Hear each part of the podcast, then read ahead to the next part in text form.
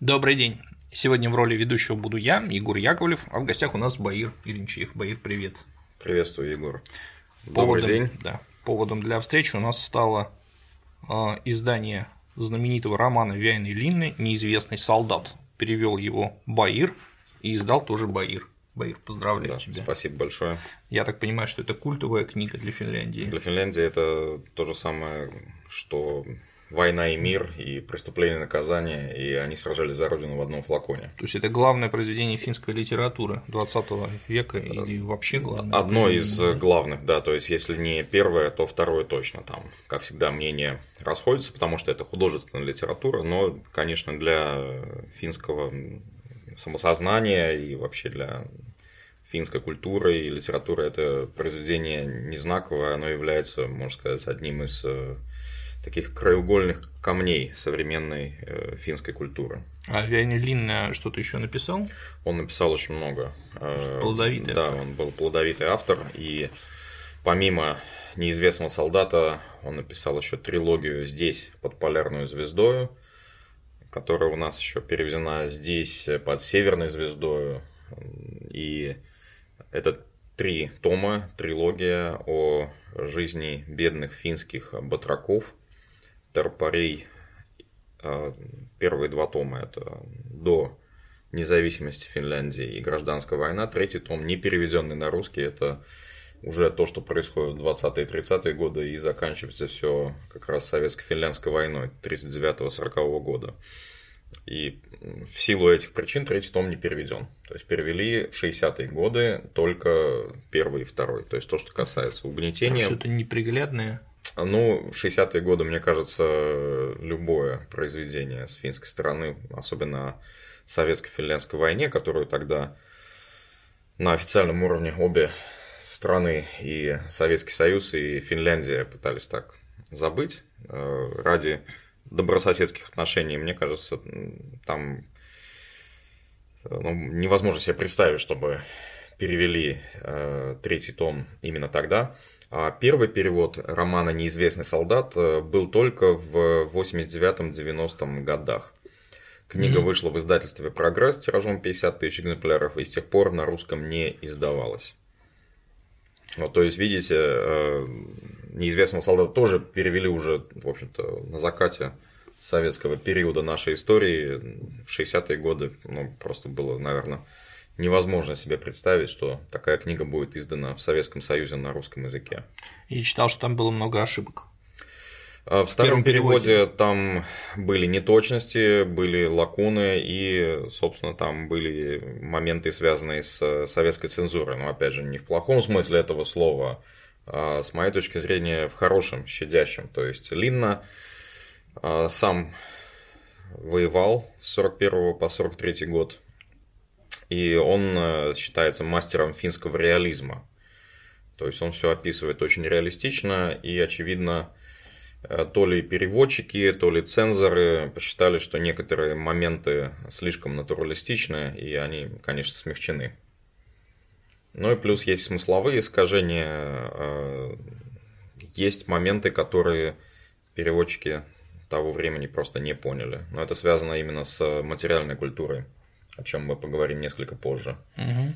Ну, расскажи, почему вот этот роман стал э, фундаментом финского национального самосознания в 20 веке? Почему а... именно он? Что он такой выразил? Очень хороший, очень хороший правильный вопрос, потому что э, первый момент. Первоначальную рукопись издатель забраковал вообще. То есть Линна принес текст, и издатель сказал, что это выглядит как репортаж с поля боя, никому это не интересно, переделывайте. Линна переделал, сдал э, свою рукопись в издательство, издатель там немного выкинул его пространные рассуждения, э, подсократил немного его рукопись и сдал тиражом, э, по-моему, 4000 экземпляров, и издатель считал, что ну вот, Сейчас это 4 тысячи продадим, и, собственно, все. Все, да. А на а самом деле... в Советском Союзе тиражом 50 тысяч сдали. Ну, а вообще-то вышло более полумиллиона этих книг, и, собственно, тот э, текстовой файл PDF, который мне прислали, от правообладателя, на нем было написано, что это 56-е издание, то есть он с 53 -го года, получается, выходил каждый год. Неплохо. Вот, и действительно это такой вот э, роман, который читал, наверное, каждый финн, и иногда даже финны говорят, что если ты не читал «Неизвестного солдата» и фильм не смотрел, то ты вообще не фин. Не фин. Да, вообще не фин. Вот, э, что несколько забавно, потому что вот э, вышло три фильма по этому роману, снятых в 55-м, в 85-м, и сейчас только что вышел в 2017 году. И вот у меня сын учится в Хельсинки в финской школе, и он из класса пошел один на этот фильм. Вот все остальные пошли на Тор Рагнарёк, и это к вопросу, кто, кто фин, кто не фин в результате.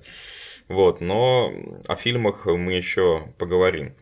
Дело в том, что Линна, он каким-то образом сумел показать именно простого финского человека, простого финна на войне, сумел показать э, основные черты национального характера, и с другой стороны дал такую очень саркастичную и критичную картину вообще того, что происходило с 41 по 44 год, потому что, конечно, можно было бы подумать, что э, Линна будет писать о советско-финляндской войне, да, то есть 39-40 год, война, которая для Финляндии стала отечественной, и это действительно нужно подчеркнуть, что у нас есть Великая Отечественная война, у нас есть Отечественная война, и для Финляндии война которая началась 30 ноября 1939 года, тоже стала отечественной, потому что в первый же день войны, когда Маннергейм стал главнокомандующим и выпустил приказ номер один по финской армии, он заканчивался словами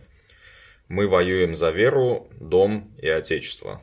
То есть, тем самым Маннергейм творчески переработал главный лозунг Российской империи «За веру царя и отечества». Ну, царя нет, зато есть дом – и это было равноценное объявлению действительно Отечественной войны, и вся нация, конечно, его поддержала.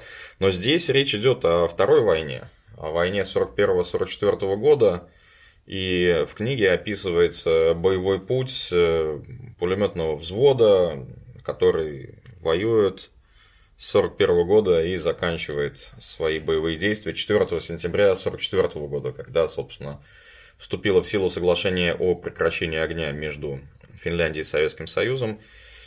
И рисует картину, как сам Лин написал, потом отвечая на критиков, он рисует картину совсем другую. Не ту, что рисовали э, другие авторы, э, писавшие вот в эти послевоенные годы о событиях 41-44 годов. То есть все написано с точки зрения э, призывников, которых призвали в 1941 году. То есть из них фактически, то есть там есть несколько персонажей, которые уже были на предыдущей войне, на финской войне, как у нас ее называют. Но в основном это совсем молодые, необученные новобранцы. Вот их собрали, их э, послали, они воюют до 44 года, ну и в конце, собственно, их остается совсем мало. Вот, и роман э, заканчивается словами «братья мои дорогие». То есть он описывает э, таких совсем-совсем простых финских солдат. Офицеры показаны скорее негативно, чем позитивно. Очень четко дается понять, что господа офицеры это высшая каста, а мы это мы это мы. Пушечное мясо? Ну, не то чтобы пуш... С их точки зрения они просто вот товарищи, да, они там вот вместе воюют, а Линна сам, поскольку был из бедной семьи, он это четко очень ощущал. Вот это различие классов. То есть, господа офицеры это одно, а мы, простые солдаты, это другое. Да, то есть не, не то чтобы пушечное мясо. Хотя в начале романа там в одном из эпизодов э, есть такой тонкий намек на то, что молодой Фенрик э, Карилуота, он солдат за людей не считает там очень тонко это показано, и вот в этом, конечно, Линна это тоже офицер. мастер. Да, Фенрик это, ну, как младший лейтенант mm-hmm. у нас. У нас э, одна звездочка на погонах, э, у финнов одна маленькая розочка в петлице, да. Командир взвода.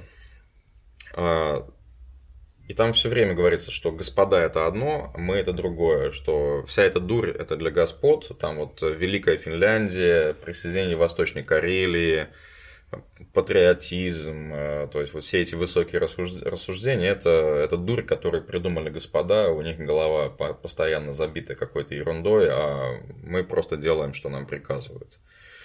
А в чем мотивация вот этих парней, которые на войну пошли? Вот именно ну, в том, что им приказали, они пошли? Э, Вначале Линна показывает энтузиазм э, основной массы этих призывников, связанно именно с тем, что Э, первое, э, финское общество восприняло советско-финляндскую войну как большую несправедливость, э, что с ними так обошлись. Вот, то есть там как раз через диалоги это показано, да, что собственно, Финляндия уже дала немцам право транзита, и, собственно, немцы уже размещаются на севере страны, и в книге до января 1942 года есть персонаж Лахтинин, Э, из Северной Тавасти, из Северной Хами, э, который вообще-то коммунист. И он с самого начала говорит, что нам, наверное, не надо ввязываться в это дело, потому что Советский Союз страна большая, ресурсов у них много, людей у них много, у них всего много, а у нас как-то всего мало.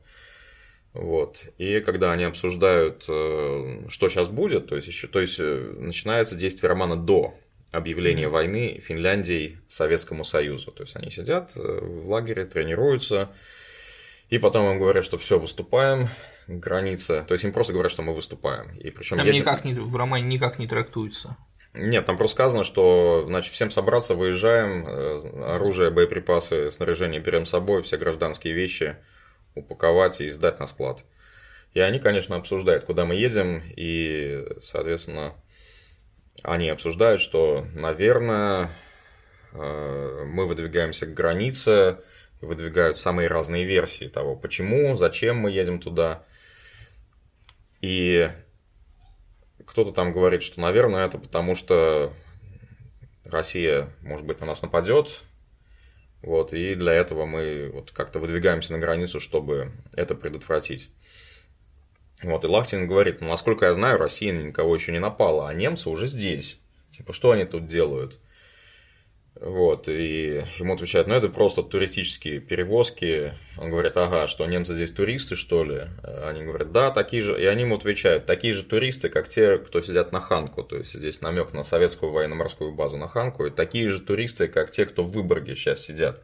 То есть, э, солдаты там хором ему отвечают, там, возмущенно, что Э, как бы, ну да, немцы здесь, но смотрите, Советский Союз нас забрал Выборг, забрал и Ханко, ну, арендовал, да, то есть сначала у них такое ощущение у всех, кроме Лахтина, наверное, и кроме Фельдфебеля Курсумяки, который уже пожилой и не рвется никуда, что они сейчас отомстят что сейчас... А Лахтинин нейтральный персонаж, он, а, он не подается как нет, негативный. Нет, он скорее подается наоборот как позитивный. То есть, э, несмотря на то, что он постоянно бурчит, он постоянно критикует армию Финляндии, он постоянно критикует э, снабжение, там, питание, и он в открытую восхищается Красной армией, вообще-то, против которой он воюет а, все равно он э, в январе 42 года, прикрывая отход товарища, он погибает. То есть не то, что он там как-то перебежал или еще что-то там. И ему другой главный персонаж Елен говорит, слушай, Юрий, если бы у меня так припекало,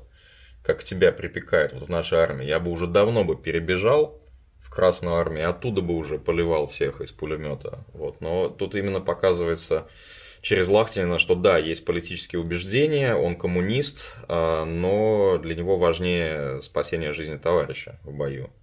То есть так это очень интересно в книге а, показано.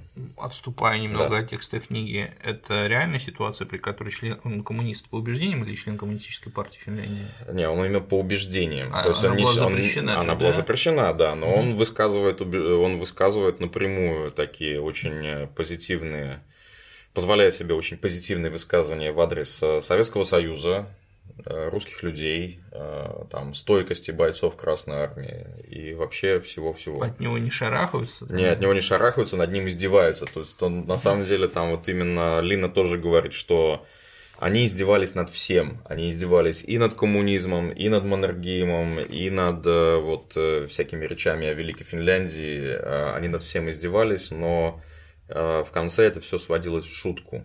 То есть это как, как только Лахтин там начинал что-то говорить, давайте, может, мы что-нибудь там сделаем, там э, какой-то протест заявим э, офицерам или еще что-то, то все это превращали в шутку. То есть они не готовы в открытую бунтовать. То есть, несмотря ни на что, они э, подчиняются все-таки приказам, и там единственный раз, когда они фактически в открытую начинают бунтовать, когда их из Петрозаводска отправляют на фронт уже осенью 41 года, то есть после того, как они взяли Петрозаводск, там с большим трудом туда дошли, там потеряли кучу людей по пути, их, э, соответственно, отправляют на Свирь, на Свирский фронт, и там они начинают бунтовать, но это не связано с э, не связано с тем, что они там э, коммунисты или еще что такое, они просто очень устали, и они, им просто прикольно быть в Петрозаводске, потому что там девушки, там снабжение э, хорошее, и вообще, как там в книге написано, быть, оккупа... Э, то есть быть оккупантом оказалось очень приятно.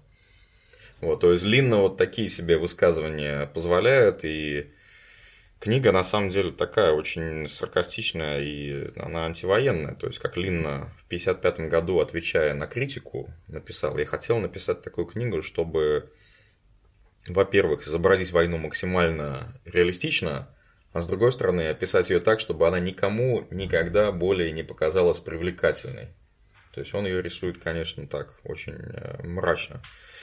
То вот, есть... да, то есть вот они вначале, вначале они, сейчас мы покажем, тем более, что потом объявляется, что мы не одни, с нами великая армия Великой Германии, там с нами вся Европа, и они вот э, с большим энтузиазмом идут сначала в наступление, но после первых двух боев там как-то уже энтузиазм, энтузиазм заканчивается, и там, собственно, там дальше Линна описывает то, как они наступают, э, теряя товарищей, то есть встречая очень упорное сопротивление э, Красной Армии, и там вот весь этот энтузиазм уже собственно, моментально иссякает, и вот слова там «парадный марш э, до Урала», они несколько раз используют это выражение, но уже, по-моему, в августе 41 года только с очень таким саркастическим оттенком.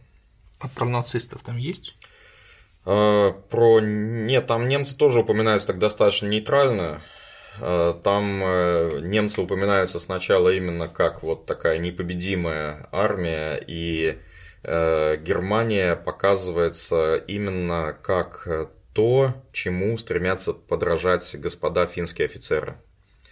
Там mm-hmm. очень хорошо как раз описывается это через э, того же самого Фенрика Карилото, который э, как раз показано в романе, как он перерождается из э, Карилото, он сам студент из хорошей семьи, интеллигентной, и семьи очень правого толка. У него папа госчиновник, по выходным, да, он член Шускора, и по выходным он участвует в военных учениях и военных занятиях Шускора.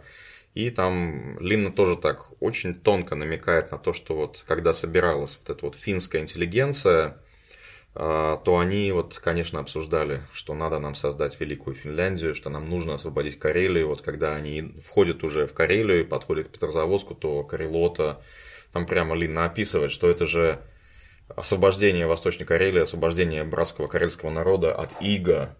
Это то, с чем нормальный фин должен ложиться спать, э, вставать, э, постоянно об этом думать. И вот, наконец, это происходит, что мы освобождаем Карелию. То есть Карелото, он представитель второго поколения интеллигенции независимой Финляндии, он ярый националист.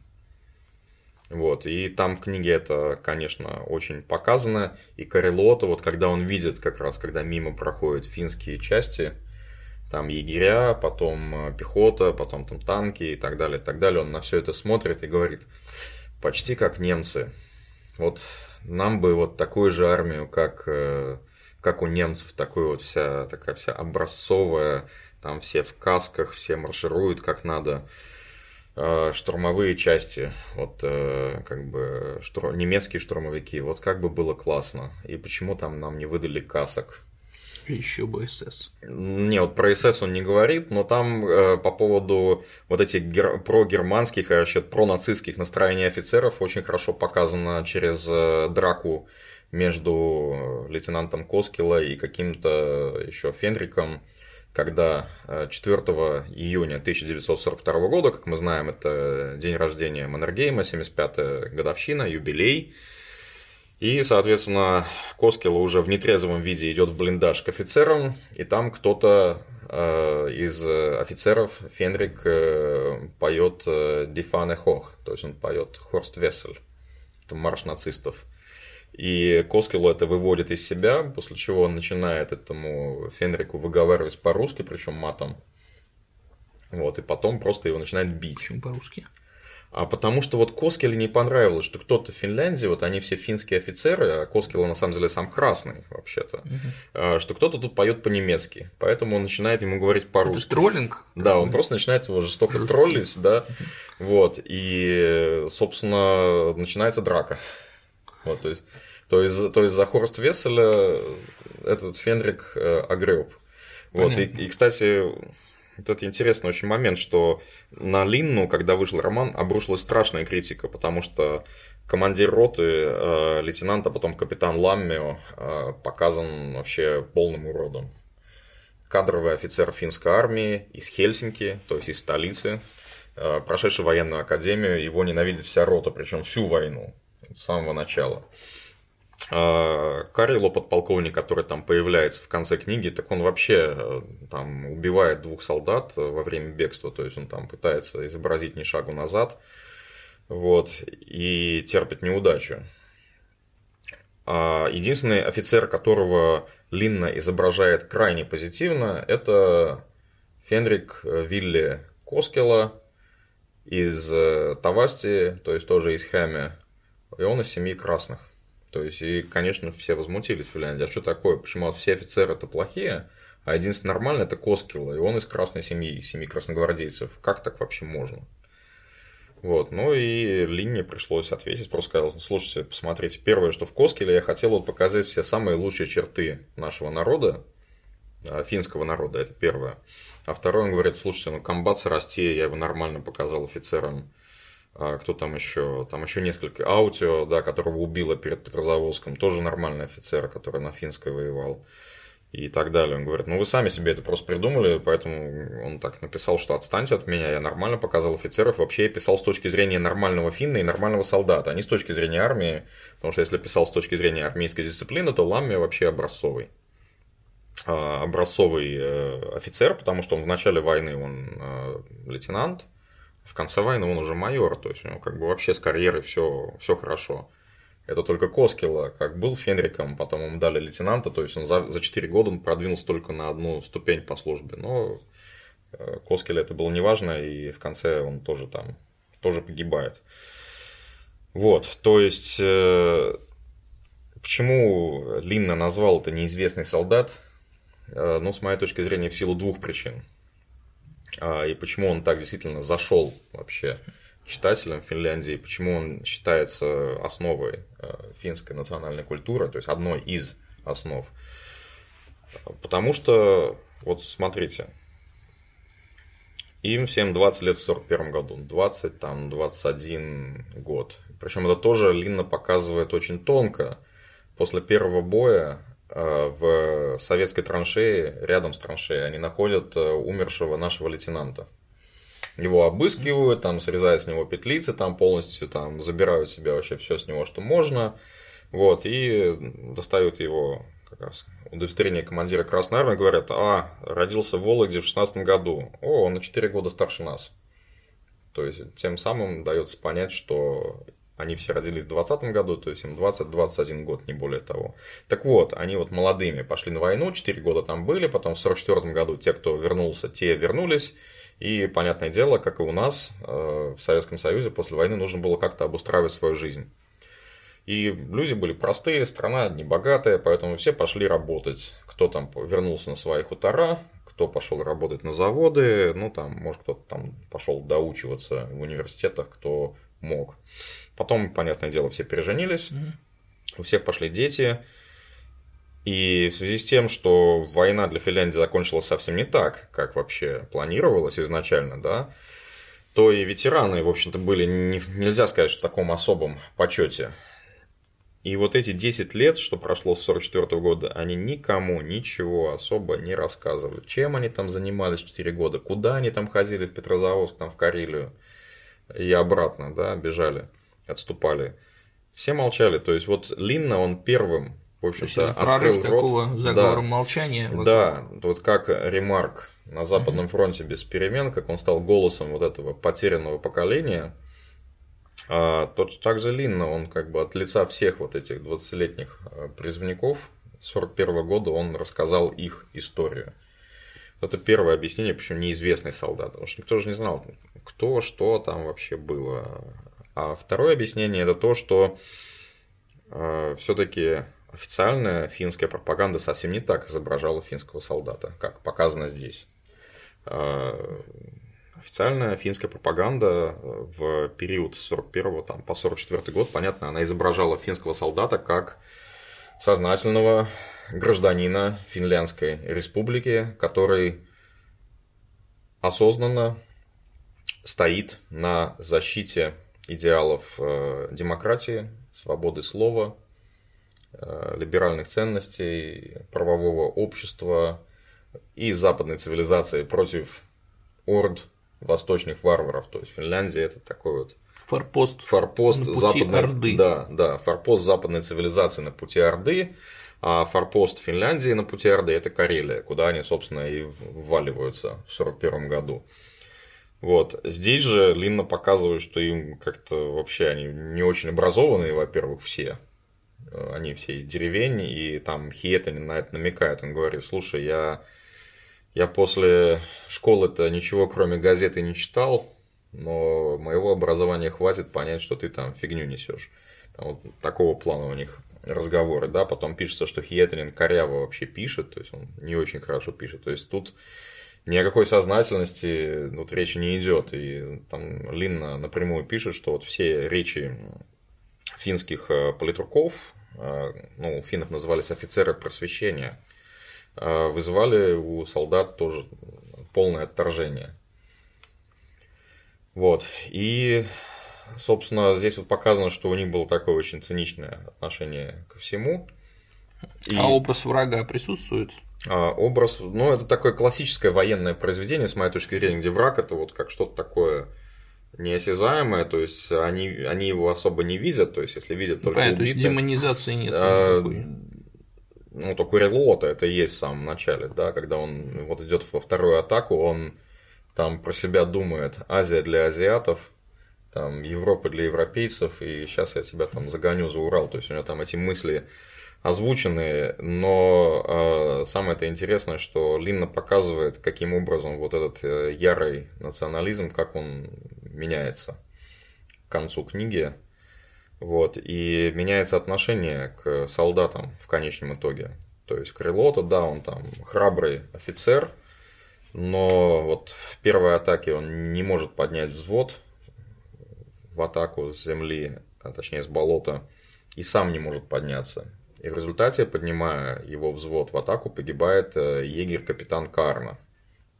Вот. А в следующей серьезной атаке, когда они штурмуют э, линию обороны советскую, заранее подготовленную, они не могут, э, они не могут вывести из строя советский дзот. И тут, тут подползает Коскила как раз, и говорит, слушай, давай, я, я знаю, что надо делать. Вот я сейчас возьму две противотанковые гранаты, их свяжу и заброшу на крышу этого дзота, а вы, главное, меня прикрываете. Я в одиночку подползу, они меня, скорее всего, не заметят.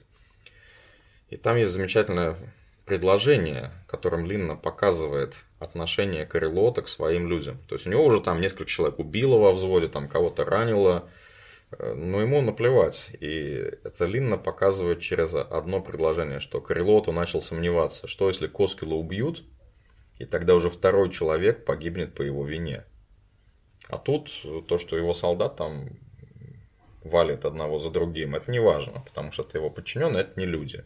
Вот, они не, не столь важны. А вот егерь-капитан Карна, который в девятнадцатом году участвовал в Волонецком походе, у него там куча наград и все такое, а вот он человек, да, потому что он офицер. офицер да.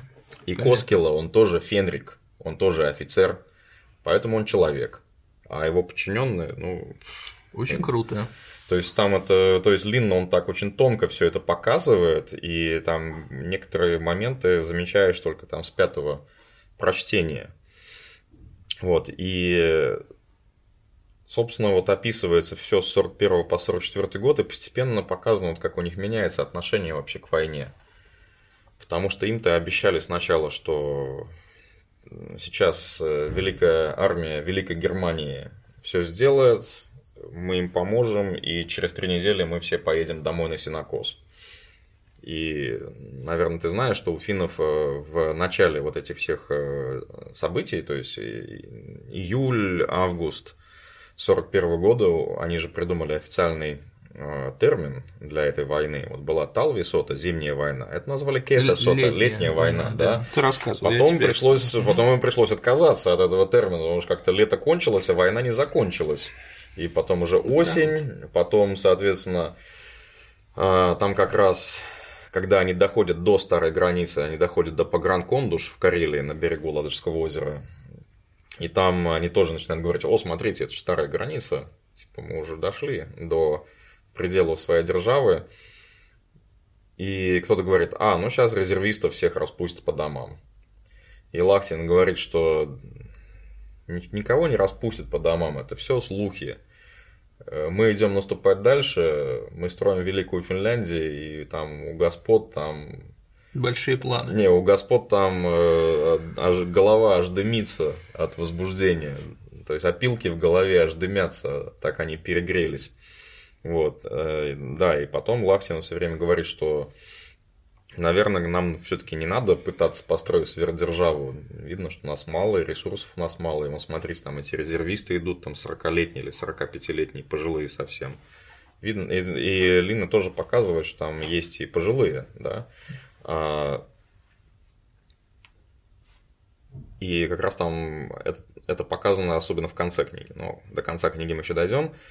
Там еще очень хорошо э, показано то, что они говорят, слушайте, мы 20-летние, мы молодые, и мы пойдем, вот что нам скажут, то мы сделаем. А вот эти резервисты 40-летние, 45-летние, они там еще, они еще подумают. Они еще все соберутся, обсудят и только потом решат, идти им или не идти. И действительно, вот как раз среди пожилых э, финских солдат, которые там 40 лет и больше возрастом, вот среди них и были это самые серьезные волнения в 41 году и в дальнейшем, потому что они так вот все уже крепкие мужчины с женами, с детьми, там, с хозяйством, и есть что терять, и они сначала, вот, получая, получая боевую задачу, они сначала собирались, там, обсуждали, и только потом говорили, мы пойдем. Там такие, нет, мы не пойдем. И, например, я сейчас как раз вернулся с Ротовала, там местные поисковики э, нашли такой интересный эпизод, когда э, финны начали штурмовать группу Э, долговременных огневых точек советских на границе. И они не поняли, что дот это уже первые, они построены, в них уже стоит оружие, и там они заняты гарнизонами. Их там встретили вообще так. Наши встретили стеной огня, там сразу там, 27 убитых, там 50 раненых. И одна рота резервистов просто она ушла с поля боя и сдалась военной полиции. Сказала, что, знаете, мы это мы лучше там арестуйте нас, мы лучше пойдем там в трудовой лагерь, там болото осушать, чем тут вот это вот все. Нам это не интересно. Вот. И, собственно, показывается, как они идут. Да, Лахтин, когда они пересекают э, границу старую между Финляндией и Советским Союзом, говорит, ну вот и заканчивается наша справедливая война. Теперь мы захватчики. Вот. А дальше они идут до Петрозаводска, доходят до Петрозаводска, там две недели отдыхают, э, и там, собственно, поведение финской армии в Петрозаводске показано не а очень вот, хорошо. Да, а вот вопрос, да, реалии да. оккупации там показаны, э, лагеря для русского населения, сегрегационные. Нет, в книге этого нет. Они не успели там долго пробыть. Но угу. там, э, опять же, в книге, как говорится, что Петрозаводск сразу наводнила толпа э, как раз э, всяких военных чиновников, пасторов, э, лот, там, оккупационной администрации. И там Линна пишет так, что они бы скорее пошли в тюрьму, чем начали бы отдавать честь вот этим вот офицерам. То есть, как простые вот солдаты, они угу. считали, что это вообще какие-то... Тыловые крысы. Да, что это тыловые крысы и, и так далее, и так далее. Вот, и нужно сказать, что они же весь этот путь идут пешком.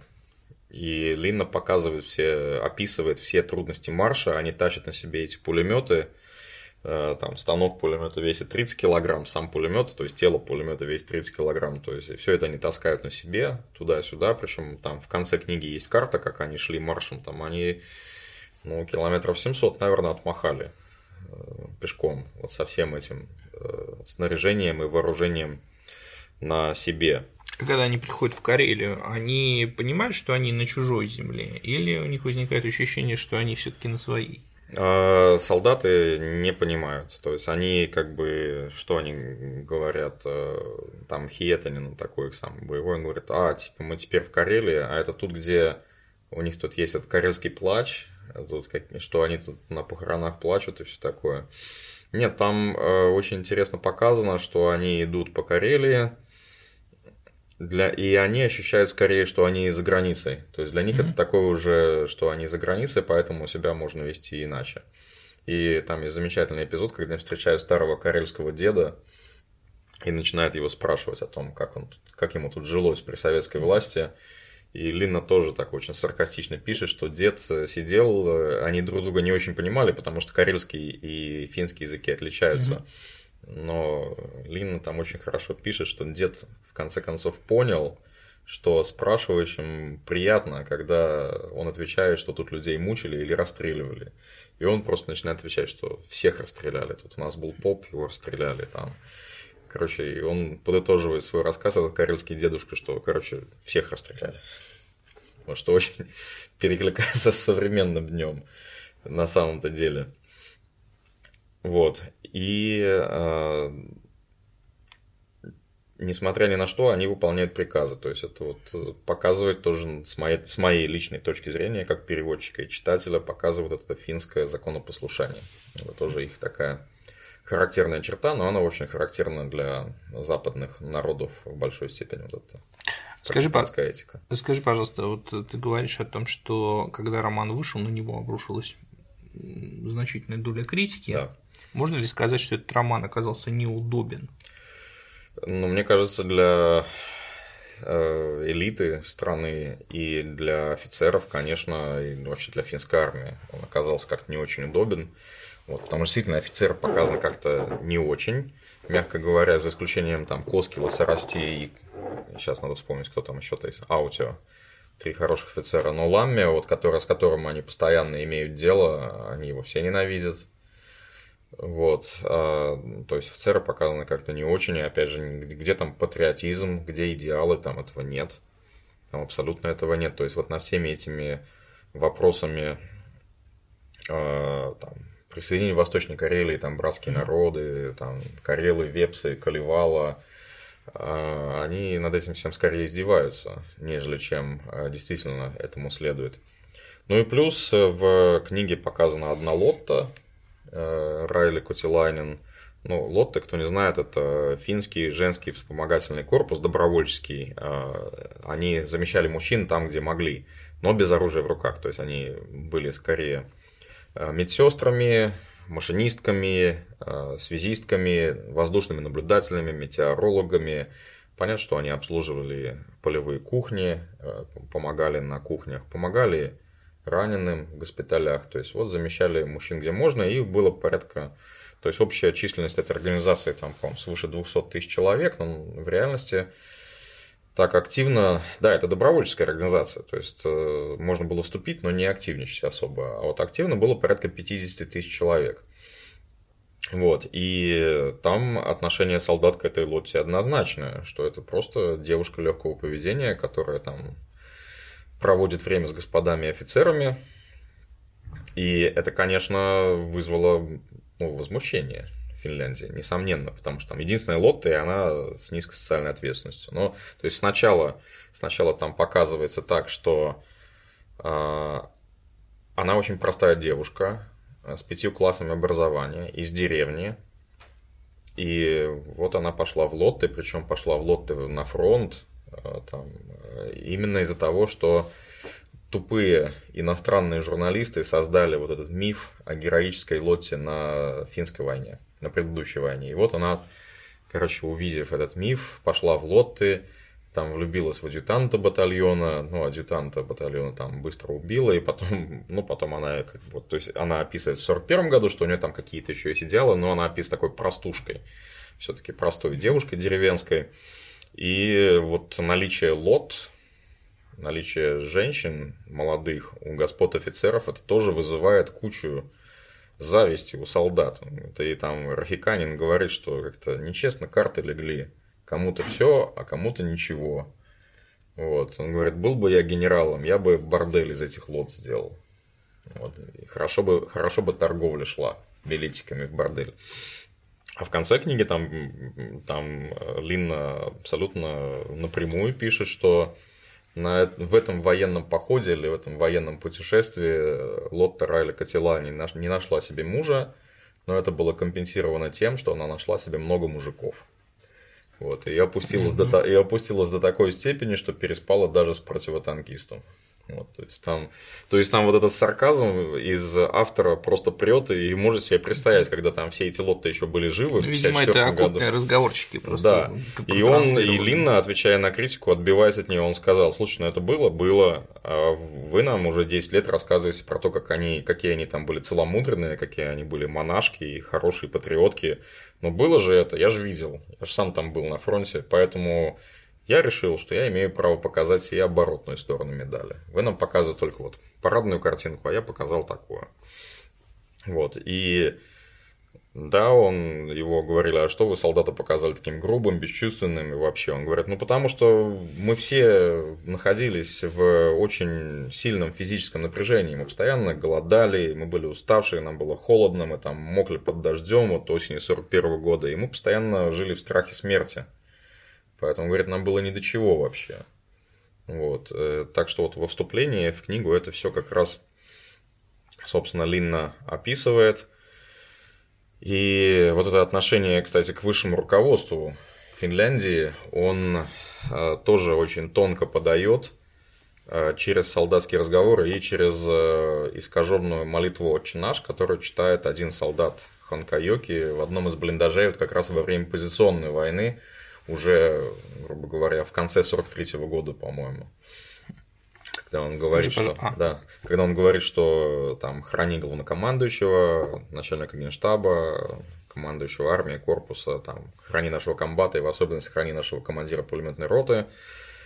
Вот, артиллеристов можно хранить, он говорит, и в особенности в заключение хотел бы, Господи, тебя попросить, чтобы ты хранил господ Финляндии, чтобы они, не дай бог, еще раз не расшибли себе лоб об карельскую сосну.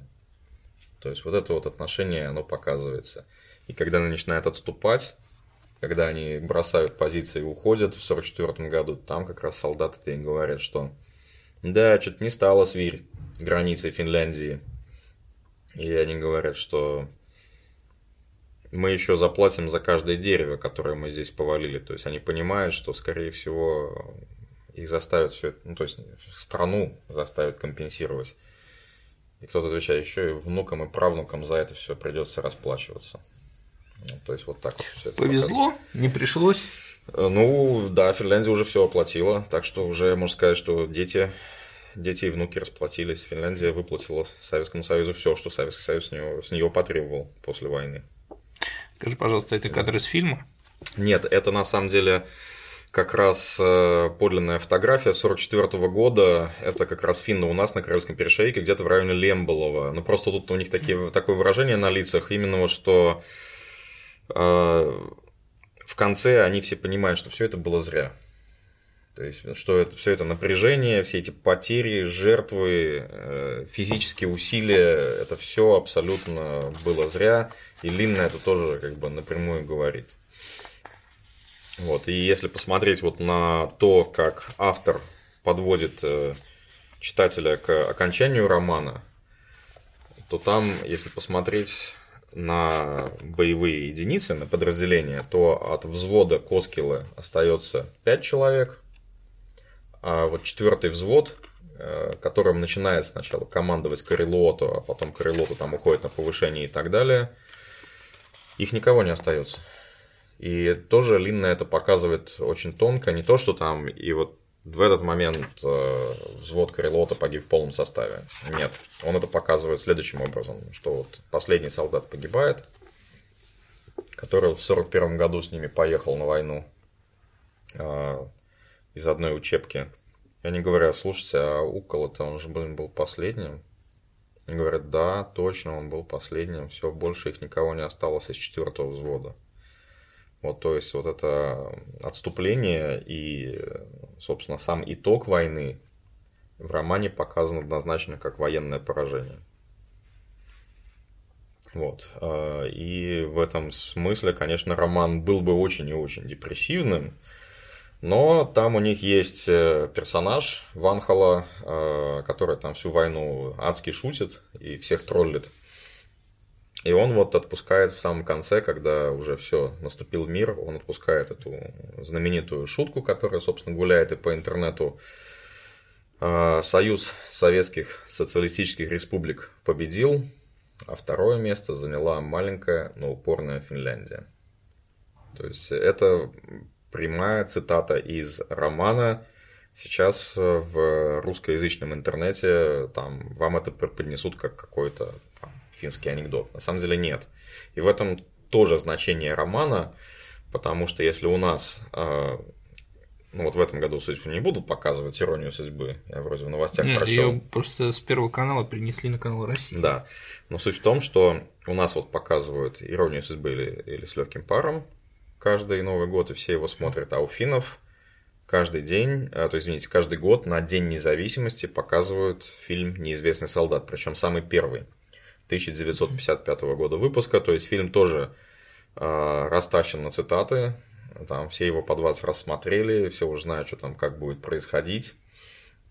Вот, и очень много выражений из романа стало вот такими крылатыми фразами, как у нас э, фразы из э, фильмов Гайдая и фильмов э, Рязанова, и, конечно, из фильма «В бой идут одни старики», то есть тоже все это знают, все это смотрели, и поэтому, конечно, для финнов это огромнейшее значение имеет и книга, и фильмы хотелось бы поговорить немного о фильмах, да, то есть три версии снято. Да. Первый фильм 1955 года, второй 85 года и третий вышел только что. А, интересный момент, что финская армия так обиделась на книгу, что она не выдала реквизит для фильма 55 года реквизиты и все прочее. 55-й год, я правильно понимаю, это на следующий год да, после выхода. Год, после выхода они сразу же сразу, взялись снимать. Да, сразу же взялись снимать и сразу сняли. И вот это, именно этот фильм показывает на каждый день независимости. И фильм очень э, четко следует книге. Вот, то есть э, отклонений никаких вообще, собственно, нет. Да, фильм тоже стал хитом но реквизит выдавала не финская армия, а финская погранслужба. Потому что финская армия сказала, нет, ну, Минобороны сказала, что, ну, слушайте, это вообще поклеп на финскую армию, это какое-то издевательство над э, нашими солдатами. И вообще над нашими офицерами в первую очередь. И над нашим командованием, вообще над всем. А, поэтому ничего не дадим. Но, тем не менее, фильм вышел, и ремейк сделали только в 1985 году. Он тоже подробно очень следует книге. А, самое интересное, что для фильма были взяты, было взято несколько буквально кадров из эпопеи Озерова освобождения. Mm-hmm. Когда показывается так, такая мощь Красной Армии уже в конце войны, то они показали там буквально несколько кадров, несколько секунд. Это выдвижение советских э, танковых колонн. Вот, но фильм э, заканчивается так очень интересно, потому что там в книге все заканчивается тем, что они сидят э, у костров, варят себе ирзац кофе, как обычно, э, и все возвращается в начальную точку, потому что когда объявляли, объявляли войну, то связной Миелвин их всех звал к палатке послушать речь министра. И вот они в начале книги слушают речь министра, что вот Советский Союз на нас напал, но наша Финляндская республика вместе с Великой армией Великой Германии сейчас покажет соседу, отомстит, вернет и все так далее. И в конце они точно так же слушают. И Меланин точно так же их зовет, говорит, кто хочет послушать, идите послушайте, что министр говорит. И министр говорит, что установление добрососедских отношений с нашим великим восточным соседом является главным приоритетом нашей политики. И мимо проезжает повозка с телами убитых. Вот, э, что последние убитые едут домой. Э, так вот, в фильме 85 года там показали эту повозку, которая едет. И на ней рядом лежат убитый фин и убитый наш боец. Вот там по форме это прям видно, у них там еще постановщик так еще выложил финскую кепку, чтобы финская кокарда была видна, и советскую пилотку, чтобы звездочка была видна. То видно, что они как бы вместе уезжают. Вот на этом заканчивается фильм 85 года. Тоже неплохой. Но вот фильм 17 года оказался очень особенным, потому что то, что в книге показано буквально одним предложением, или буквально там половинка предложения, режиссер э, Аку Лоухимиес, он развил в целой истории. Вот, то есть это не противоречит э, самой книге никоим образом, но он там сделал еще акцент на, на то, что там вообще-то у одного из героев антироки есть семья, и он там несколько раз ездит не в отпуск, что у Карелота есть невеста, что у Коскила у него есть мама вообще-то, и у него двое братьев младших было убито уже на финской войне. То есть показывается как бы жизнь, ну не жизнь, там такие наброски о жизни в тылу Финляндии. И, кстати, вот с моей точки зрения, здесь Лоу Химиес просто молодец, потому что он Сначала вот это такой вот, там начало фильма такое очень динамичное, они так как-то очень так все воодушевлены тем, что идут на войну, а потом, когда все это тянется, тянется, тянется, там показывает, что значит, первое Рождество не дома, а им же обещали, что к Рождеству-то 41 года мы точно вернемся домой. Вот, и там, там семья, там Рокки сидит у, у елки, там поют эти церковные гимны, и там Роков, блин, даже сидит такой мрачный, смотрит на елочку, украшенную советскими кокардами. Э, вот, и тоже такой сидит такой, вспоминает. Потом второе Рождество точно так же, и третье Рождество. И там вот показывает, что они все уже, на самом деле, все очень устали от этого. Все, все уже поняли, что не будет никакой Великой Финляндии, что Германия проиграет, и вообще надо как-то из этого выходить. Вот. Ну и потом вот 44 год, там показывается, как они все, как их всех там убивают по очереди. Вот. И вот этой фразы э, что Союз Советских Социалистических Республик победил, а второе место заняла э, маленькая упорная Финляндия, вот эта фраза, она очень нивелирует все, э, тяжесть этого поражения. Вот в фильме этого нет, то есть фильм-то заканчивается так тоже на такой очень депрессивной ноте, вот, и когда вот, э, фильм закончился, я своего сына спросил, ну, что ты скажешь? Он говорит, да мне просто жалко их всех, все, все погибли там, говорю, ну хоть Рокку ранил, он хоть домой все-таки вернулся, там показывается, как он наконец возвращается к семье домой, и там все его обнимают, что наконец он вернулся. Вот, на уроке тоже печальная история, потому что у этого персонажа есть реальный прототип, Вильям Пюлькес, который жил в деревне Келья, то есть это ныне деревня Портовое Приозерского района Ленинградской области Российской Федерации – вот. И Рокко как раз, он старше, чем основная масса э, персонажей и героев. Он воевал уже на финской войне, причем он воевал на Тайполе, то есть в родных краях, и в тяжелом, очень тяжелых условиях, и все такое. А, и для него это поражение, вот поражение Финляндии в войне означает, что он по второму разу теряет свой участок и свой дом. И там Лина тоже так намекает, что э, дома-то нет. То есть в 42 году его жена с двумя детьми, еще одного беременная, ждущая ребенка, она возвращается на пепелище и начинает сама строить себе дом. А Рокко в это время сидит где-то на свери там mm-hmm. и всячески пытается ей помогать. Он делает колечки вот эти из алюминия, которые можно увидеть у нас в музее, продает их товарищам и деньги отсылает жене. Вот. Но сам он постепенно начинает закипать, потому что он с большим удовольствием, как ты понимаешь, там жене бы помогал, вообще строил дом и помогал ей там убирать урожай и так далее, а он сидит э, как бы и занимается непонятно чем. Вот, и потом он в 42 году он уже говорит, что вообще, по-моему, солдатам скоро будет вообще наплевать, чем закончится и кто выиграет в этой войне, потому что уже непонятно, что происходит. Сначала вроде, да, немцы там наступают, и лето 42 года они еще как-то ну, полны энтузиазма, вот, а потом, после Сталинграда, там говорится, что резко поменялся тон советской пропаганды, которую им вещали, что если там 40, летом 42 года были какие-то такие дружеские призывы, то вот с февраля 43 года там тон э, рупориста да. с советской стороны стал таким уверенным и угрожающим. Вот. И поражение военное для него действительно значит, что зря он делал все эти колечки, зря он зарабатывал деньги, и зря его жена там мучилась, э, строил этот дом, потому что не придется ему в этом доме жить. И действительно там это все показывается, что они вынуждены, там жена его вынуждена уехать с детьми, там из этого дома эвакуироваться, но в конечном итоге они все-таки встречаются, да, то есть хоть, хоть, хоть кто-то остался в живых.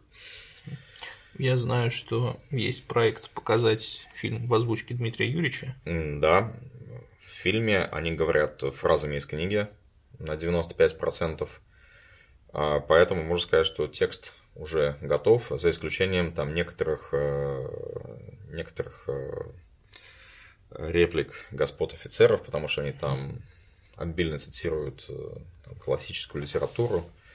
Там, то есть, ну, тоже демонстрируют, что они там господа. Когда ждать?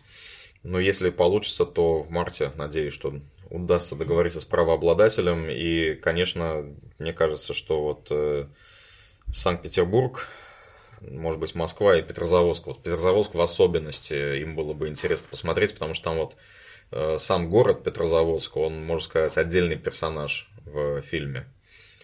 Но нужно также сказать, а его в Петрозаводске снимали? Нет, его снимали, значит, роль Петрозаводска играет э, крепость Суоменлинна угу. рядом с Хельсинки. Ну, так просто, очевидно, режиссеру было удобнее. Ну, снято, снято хорошо, но, конечно, Лоухи Мейс, он такой э, режиссер современный и достаточно скандально известный в Финляндии, то есть он там перчику-то подсыпал, в общем-то.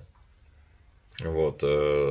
Некоторые моменты там вообще заострены. То есть, там, например, в трейлере э, есть момент, э, когда показан лагерь как раз для не финно-угорского населения в Петрозаводске. Вот в самом фильме этого нет. То есть, возможно, это есть в сериале, но глядя там на рабочие материалы, которые частично выложены в интернете, такое ощущение, что они сняли вообще все подряд. То есть все, что есть в книге, они все сняли, а потом говорил, нарезали. Что там такого нету в книге лагеря. А, в книге нет лагеря. Вот я и говорю, что Лоухимиес, он любит так придумать. Не, добавить. не то, что придумать, а заострить. Ну, я имею в виду добавить. Да, да добавить, э, добавить э, жару.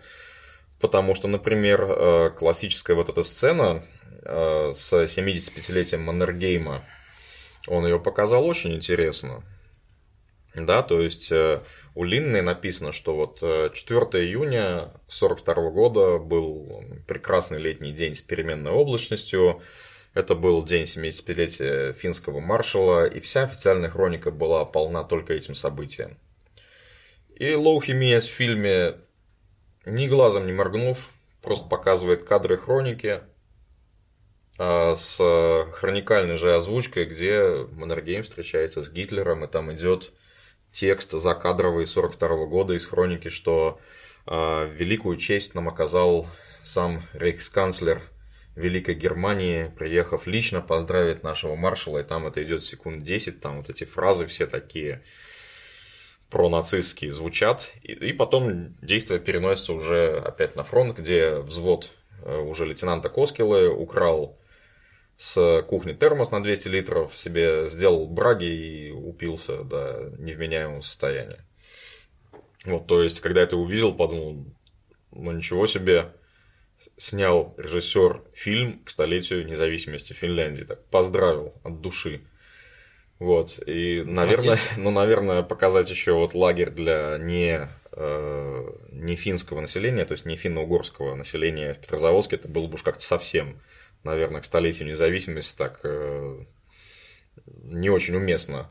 Но, но и без этого, в общем-то, фильм получился достаточно таким печальным, очень печальным, э, таким депрессивным, что вот сначала вроде все хорошо, а потом все хуже и хуже, и там и и дома все устали в тылу, и на фронте все как-то не очень, а потом еще в 44 году почти всех убивают. Вот. Э, и да, конечно, можно сказать, что как бы интересна у вас литература, дорогие соседи, что у вас самое великое произведение о том, как вы воевали, воевали и проиграли, но с моей точки зрения так неуместно говорить. Это именно просто вот показан, показан простой финский солдат, а, сейчас вышел новый перевод и на английский язык, то есть там был старый mm-hmm. перевод, который э, финны вообще посчитали филологической катастрофой, потому что там все ругательства финские а, были переведены как «oh boy». То есть это даже не смягчение ругательства, это просто полная смена смысла, и получается, что финские солдаты там «oh boy» это же там «ах», «ох», там ой-ой-ой, там ухухонюшки как-то можно перевести, что они на поле боя так разговаривают. Ну и понятно, что на поле боя они не могли так разговаривать. Вышел новый английский перевод, то ли Guardian, то ли кто-то еще из британской прессы там обрушилась с градом критики на книгу саму. Не на перевод, а на книгу. Сказал, что это же это вообще копипейст на Западном фронте без перемен. Ремарка, только перенесенная на финские реальности. А, Второй мировой войны, но с моей точки зрения не совсем так, потому что Ремарка там действительно, да, голос потерянного поколения, да, там тоже они там все страдают и так далее, и так далее, но там война другая, там фронт не двигается, и они с французами периодически друг на друга набегают, их там мешают землей и снарядами, травят газами, и они постоянно рефлексируют. Если ты помнишь, что они там всегда там вот наши учителя, которым мы так верили, э, мы их так любили, мы их обожали, боготворили, они нас воспитали патриотами Германской империи и сказали, что вот вы там блестящее поколение, и сейчас вот вы поможете империи стать еще более великой и так далее. И они попадают на фронт, и там начинается вот эта мясорубка просто, где просто их действительно разрывает на куски и травит газами, и они там дубинками бьют французов, э, французы их бьют дубинками, там, булавами, палицами и так далее. И они считают, что вот, ну, нас обманули. То есть, вот весь этот патриотизм был только для того, чтобы вот нас, э, как пушечное мясо, туда бросить. Они постоянно рассуждают, а, а что же будет, когда, мы, когда война-то закончится, если мы останемся живы? Как мы сможем вернуться к э, мирной жизни? Потому что мы же школьники, мы же не знаем, что делать. Вообще не понимаем, что будет происходить. И вот это вот такая вот такая жалость к самим себе у Ремарка, она постоянна в книге, она проходит через все произведение. Здесь финские солдаты не рефлексируют. Им сказали, они пошли. Они не рефлексируют, они воюют. Вот, плюс, опять же, здесь описана война э, подвижная, то есть не сначала вот там с июль, август, сентябрь, октябрь, они пешком идут в Петрозаводск. Вот, то есть там показаны тяготы именно мобильной войны. Потом в 1944 году точно так же они отступают. От Свери до примерно Лоймалы. То есть они тоже весь этот путь проходят заново. Что снова они отступали по тем же дорогам, которые с таким трудом и такими потерями они отвоевали в 1941 году. Вот, ну и если ты помнишь, у Ремарка там в конце все погибают. Здесь же все-таки кто-то остается, и остается кто-то, кто может сказать вот эту шутку что мы заняли почетное второе место. А, и в этом, конечно, отличие от ремарка. То есть нельзя говорить, что Лин просто переписал. Просто переписал. Потому что, если ты вспомнишь, э, у Ремарка-то на Западном фронте без перемен э, книга вышла в 29 году, и она сразу была переведена на финский язык. То есть она сразу вышла в Финляндии, и Лин мог ее прочесть. Да, он мог ее прочесть. Какие-то персонажи, может быть, и похожи, да, там повар, тоже, что есть вот эти молодые бойцы, есть бойцы постарше, но я бы не сказал, что это перепевка на Западном ну, фронте. Потому что ты рассказал, я книгу еще не читал угу. полностью, да, ну, немножко. Ну, надеюсь, что на каникулах будет возможность прочесть. Да, потому что ты рассказал, возникло ощущение, что все-таки это очень самобытное произведение. Да, оно заставляет э, задуматься. Э, переводил ее я, но у нас была целая команда э, корректоров, литературных редакторов и там одна женщина очень пожилая, которая выступила именно литературным редактором. Когда она прочла эту книгу, она сказала, что-то я как-то финнов, финнах разочаровалась.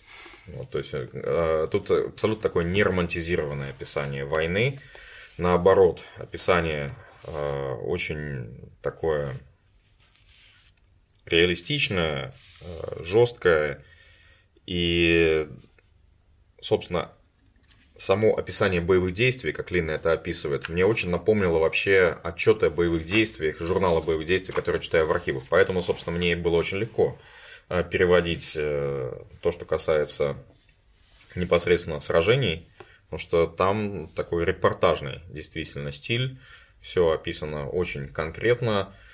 И для того, чтобы нормально перевести, нужно действительно знать структуру финской армии, тактику, там, кому придаются пулеметчики, как они наступают, как они отступают, какое у них оружие, что это за оружие, как оно вообще выглядит и так далее. Вот, к сожалению, в предыдущем переводе это было упущено. Ну и почему я вообще взялся переводить эту книгу? Потому что с моей точки зрения, и сам Линна подчеркивает, что это произведение антивоенное. Это не вот мне тоже вот э, в группе ВКонтакте в нашей, когда я выложил э, Зачем постер ты фильма... фашистов переводишь? Да, не, не, там было по-другому сказано, там я вывесил постер фильма, а там идет э, как раз вот финский солдат, по-моему, Хиетнин, тащит станок от пулемета. Станок от пулемета выглядит как какая-то штука из Звездных войн на самом деле. То есть даже непонятно, что он такое тащит, только вот кто занимается историей, он, ну, поймет, что он тащит пулеметный станок, а так выглядит как что-то такое, какой-то бластер непонятный. И мне сразу сказали, а что ты тут вывесил постер с э, солдатом в нацистской форме? Ну да, у финнов кепочки их похожи на немецкие, которые у немцев там появились с 43 -го года. Мне сразу сказали, что это такое вообще.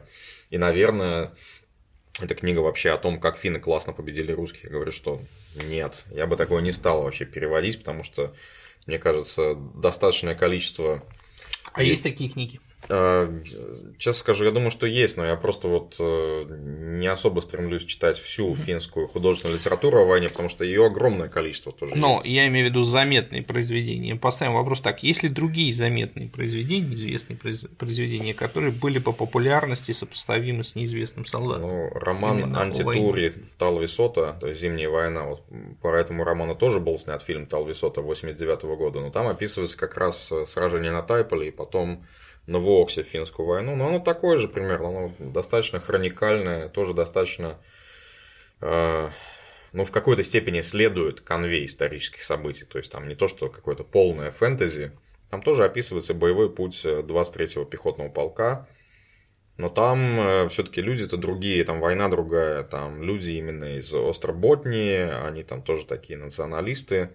Вот, ну потом тоже как-то это все быстро Э, насколько я понял, исчезает. Вот, но на столетие независимости Финляндии, собственно, хотелось познакомить э, нашего читателя именно вот с этим произведением. А, да, возможно, в переводе я что-то упустил. Не удалось перевести диалекты, потому что они все говорят э, в оригинале на очень сильных диалектах. Рока говорит на карельском диалекте, его сложно понять, что он там вообще говорит. Хиетанин говорит на западно-финляндском диалекте. А офицеры говорят в основном на нормальном финском языке. Вот, но а, в переводе мне это показать не удалось. Я сознательно это проигнорировал, вот, потому что попытаться найти аналогии между разными регионами Финляндии и России, мне кажется, это было бы слишком, слишком искусственно все-таки. То есть, да, там у Линны у самого там как раз э, говорится, что, то есть он и в авторском тексте он тоже дает, что это было произнесено на быстром диалекте карельского перешейка, да, там, или это там было произнесено там с савалакским диалектом, или еще с каким-то. Вот, но в целом, э, мне кажется, что я почти все понял, что Линна хотел сказать. И мне кажется, что удалось э, сделать перевод э, улучшенный по сравнению с тем, что было в 89 или 90 году, и хотя бы напомнить российскому читателю, что такая книга вообще существует. И произведение, да, самое главное произведение нашего соседа, оно не теряет актуальности, потому что вот, действительно, если говорить о, о пропаганде и вот особенно о том, как финны приходят вот в деревню, там встречают этого карельского деда и спрашивают, ну как тут вам при советах-то жилось? И потом он просто понимает, что они от него ждут ответа, что тут просто всех расстреляли, и он начинает им рассказывать, что и папа расстреляли, там, и сына у меня расстреляли, короче, всех расстреляли. И потом Рока только говорит, слушайте, а вы не поняли, что он подстраивается под вас. Вы, он, вы не поняли, что он вам заливает. Вот. И только потом они говорят, слушайте, да, точно. Он, он просто делает э, так, он отвечает так, как нам было бы приятно. Ну вот. что ж, поздравляю с большой работой, Спасибо. завершением большой года. работы. Рекомендуем. Вяйн Линна, неизвестный солдат. Да, приобрести можно в опершопе, ссылка внизу, и внизу же ссылка на трейлер фильма. Я обязательно прочту и напишу рецензию у себя. Буду благодарен. Ждем новостей по поводу выхода фильма. Обязательно в озвучке Дмитрия Юрьевича. Конечно. Об этом будет сообщено дополнительно. А на сегодня все. До свидания. Всего доброго.